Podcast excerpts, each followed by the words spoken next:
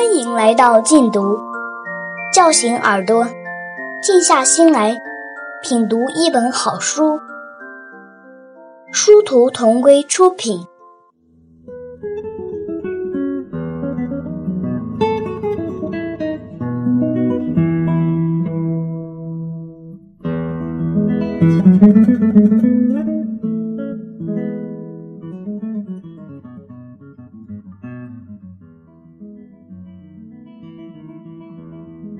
蓝色的海豚岛，美国斯奥台尔著，富定邦译，一部情节跌宕的女孩版《鲁滨逊漂流记》。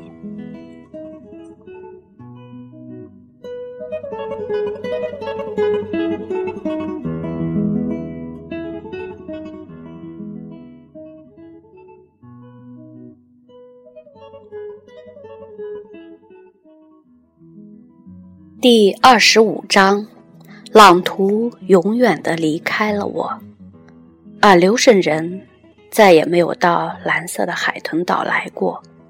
不过年年夏天，我都在提防他们。春天一到，我就采集海贝，把它们晒干，储存在我放独木舟的山洞里。他们离开后，我在两个冬天里又做了一些武器。一支标枪，一张弓和一袋箭，我把这些东西也储存在高地下面。这样，如果阿留申猎人回来，我就可以到这个岛的另一部分去，从这个山洞搬到另一个山洞。需要的话，甚至可以住到独木舟里去。阿留申人走后，有好几个夏天。海獭群离开了珊瑚湾。没有给阿留申人标枪杀死的老海獭，现在也知道夏天有危险，所以把海獭群领走了。他们到离这里很远的高礁石海草区去，在那里住到冬天第一场暴风雨来临。我和朗图经常出海，到那块礁石那里去。在那里住几天，给王阿乐和别的新相识的海獭捕鱼吃。有一年夏天，海獭没有离开。就在那个夏天，朗图死了。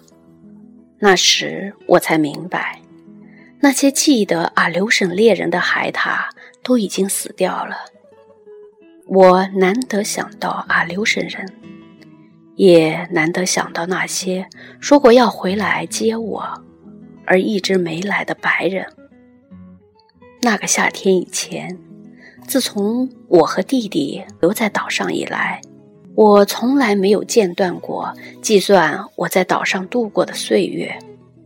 一个月来，一个月去，我都在房门边的柱子上刻一个标记，从房顶到地上。我刻了许多标记。那个夏天以后，我再也不刻标记了。日月的流失，现在对我已经没有多大意义。我只做一些标明一年四季的记号。去年，我连这个记号都没有做。朗图是夏末死去的。春天以来的许多日子里。每当我到礁石上去捕鱼，除非我哄他，否则他不愿意和我一起去。他喜欢躺在房子前面晒太阳，我就让他去晒。我自己到礁石上去的次数也不像以前那样多了。我记得那天晚上，朗图站在篱笆前面狂吠，要我放他出去。月圆的时候，他经常这样做。一般都是在早晨才回来，可是那天晚上没有月亮，第二天早晨他也没有回来。我等了整整一天，直到天都快黑了，我才出去找他。我看见了他的脚印，沿着他的脚印翻过许多沙丘和一座小山，到了他曾一度居住过的野狗窝。我在那里找到了他。他孤孤单单躺在山洞里。起初我以为他受伤了，可是身上又没有伤口。他用舌头舔了舔我的手，不过就舔了那么一次。接着他又静静地躺下，呼吸很急促。由于夜幕已经降临，天太黑，我无法把朗图抱回家去，只好住在那里。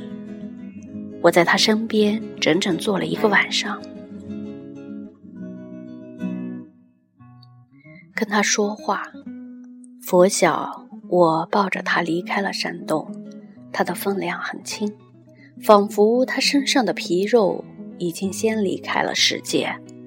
我经过峭壁时，太阳已经出来了，海鸥在天空中啼叫。他听到声音，竖起了耳朵。我把它放下来，以为他希望像以往那样向海鸥再叫上一声。他把头抬了一下，视线跟随着他们，但是没有出声。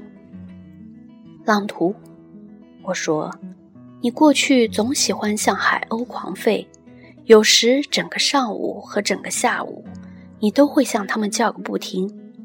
现在，你就再为我。向他们叫几声吧。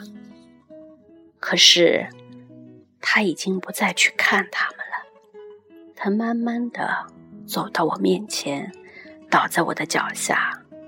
我把手放在他胸口上，我感到他的心还在跳，不过只跳了两下，跳得很慢，声音很响，很空洞，就像海滩上的波涛一样。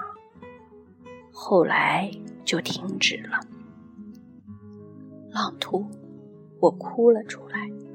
哦，朗图，我把它埋葬在高地上。我在岩石缝里挖了一个洞，整整两天，我从早晨一直挖到天黑。我把朗图和一些沙花放进石洞，还有一根朗图喜欢我扔出去让他去追赶的棍子。我也放了进去，然后我在海岸上采集了一堆各种颜色的卵石，把石洞盖了起来。